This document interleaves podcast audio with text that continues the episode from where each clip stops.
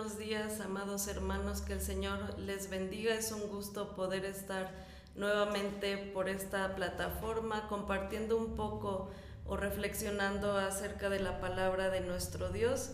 Y me tocó compartir el día de hoy el Salmo 137 y 138 y quiero leerle algunos versos del 137, lo voy a estar leyendo en la nueva versión internacional y dice así, junto a los ríos de Babilonia nos sentábamos y llorábamos al acordarnos de Sión, y en los álamos que había en la ciudad colgábamos nuestras arpas.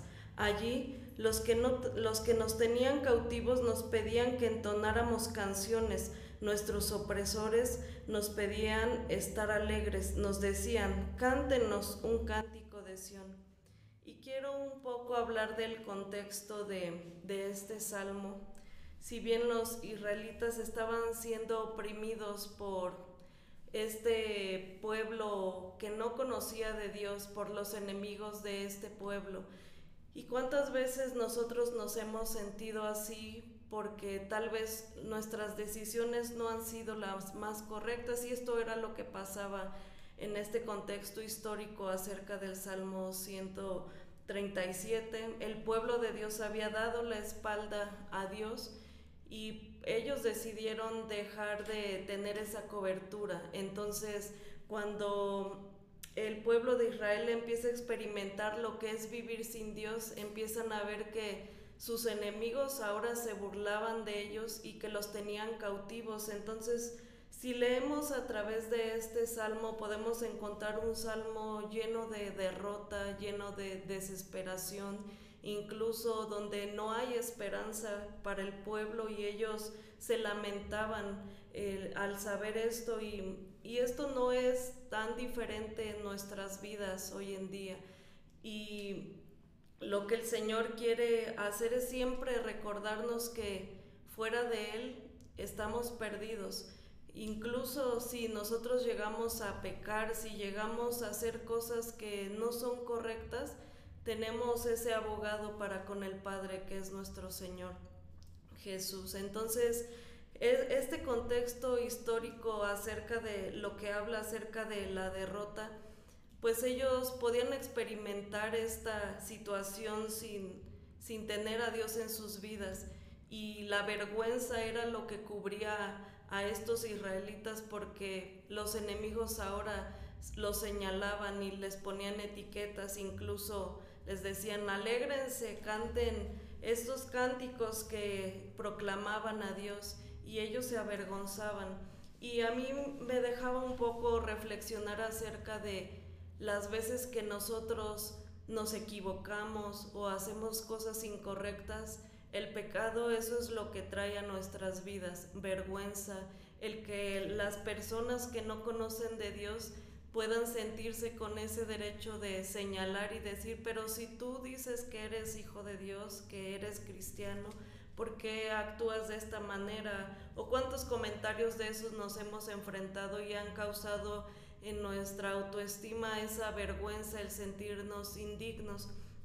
Pero quiero leerle de este Salmo 138 cómo inicia y dice, Señor, Quiero alabarte de todo corazón y cantarte salmos delante de los dioses.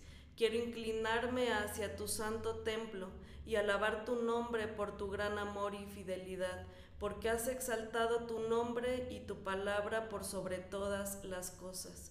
Cuando te llamé, me respondiste, me infundiste ánimo y renovaste mis fuerzas. El nosotros tener una actitud de humildad, para acercarnos a Dios y reconocer que hemos fallado es algo que a nuestro Dios le agrada. El reconocer que somos carne y que tenemos muchas deficiencias como seres humanos, pero el que siempre pongamos a Él en el lugar que corresponde, a Dios eso le agrada. Y él, aquí dice este salmo que, que Él quiere inclinarse delante de su trono ese es el lugar más seguro, hermanos, que podemos tener, aun cuando hayamos fallado, cuando nos hayamos alejado. el Señor siempre estará con los brazos abiertos. Eh, me encanta el versículo 3 del Salmo 138 que dice, cuando te llamé, me respondiste, me infundaste ánimo y renovaste mis fuerzas.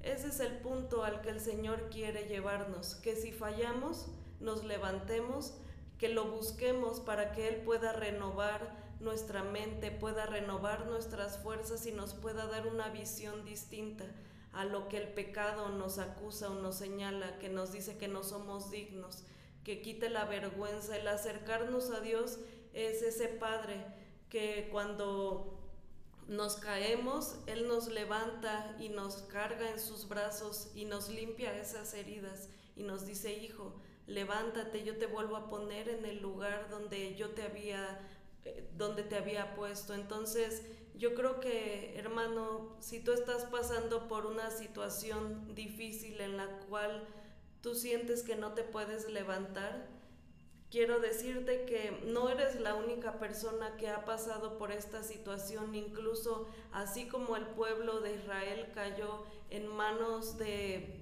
de sus opresores, seguimos tal vez en esta vida pasando por dificultades porque el Señor así lo dijo, en este mundo tendremos aflicción, pero si confiamos en Él, todo va a salir bien porque Él ya venció este mundo, hermanos. Entonces yo quiero invitarte a que el pecado no sea el que te señale, que incluso tus enemigos no les des esa oportunidad de hacerlo, sino que antes te acerques al Padre y que Él pueda renovar tus fuerzas, que Él pueda levantarte con poder, porque Él quiere que tú camines en victoria en medio de las dificultades, que tú te enseñores de ese problema y que puedas caminar incluso cuando hay obscuridad. Si nosotros estamos agarrados de la mano de Dios, aunque no veamos más allá de nuestros ojos naturales, pero nuestra guía es el Señor, yo le puedo asegurar que nuestro futuro es,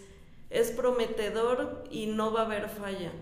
Y yo quiero animarte en esta mañana en que depositemos nuestra confianza en el Señor, porque es el único lugar seguro en donde podemos ir. Y quiero hacer una oración para despedir este momento y también por todos aquellos que tal vez están pasando por una situación difícil y recordar que en Jesús, en nuestro Dios, siempre hay esperanza, hermanos. Amado Dios, cuántas gracias te damos en esta mañana. Exaltamos tu santo nombre, Señor, y nos acercamos confiadamente a ti. Sabemos que no hay justo ni uno en esta tierra, Señor, solo tú y sabemos que tenemos mil deficiencias, Padre, pero nos acercamos a esa fuente inagotable que eres tú, Señor, pidiéndote que tú renueves nuestro corazón, renueves nuestro entendimiento, Señor, que podamos decirle a nuestra mente, a nuestro corazón y a nuestro espíritu que tú eres nuestra esperanza, que tú eres, Padre, el que nos dará la victoria en el tiempo, Padre, que tú lo establezcas. Yo te pido por todos mis hermanos, Señor, y en específico por aquellos que están pasando por algún momento de dolor, por algún momento de, de dificultad, Señor, que tú levantes su cabeza, que tú, Padre, recuerdes lo que tú has dicho, que ellos son, Padre, porque tú tienes propósitos grandes y eternos para cada uno de nosotros. Te pido que tú nos recuerdes cada día de nuestras vidas que Estar en esta tierra no es una casualidad, sino que tú tienes propósitos para cada uno de nosotros y que tú cumplirás, Padre, cada propósito en cada vida en este lugar, Señor. Te damos muchas gracias, te exaltamos porque eres bueno, en el nombre de Jesús. Amén. Que Dios les bendiga, hermanos, y que tengan un excelente inicio de semana. Señor.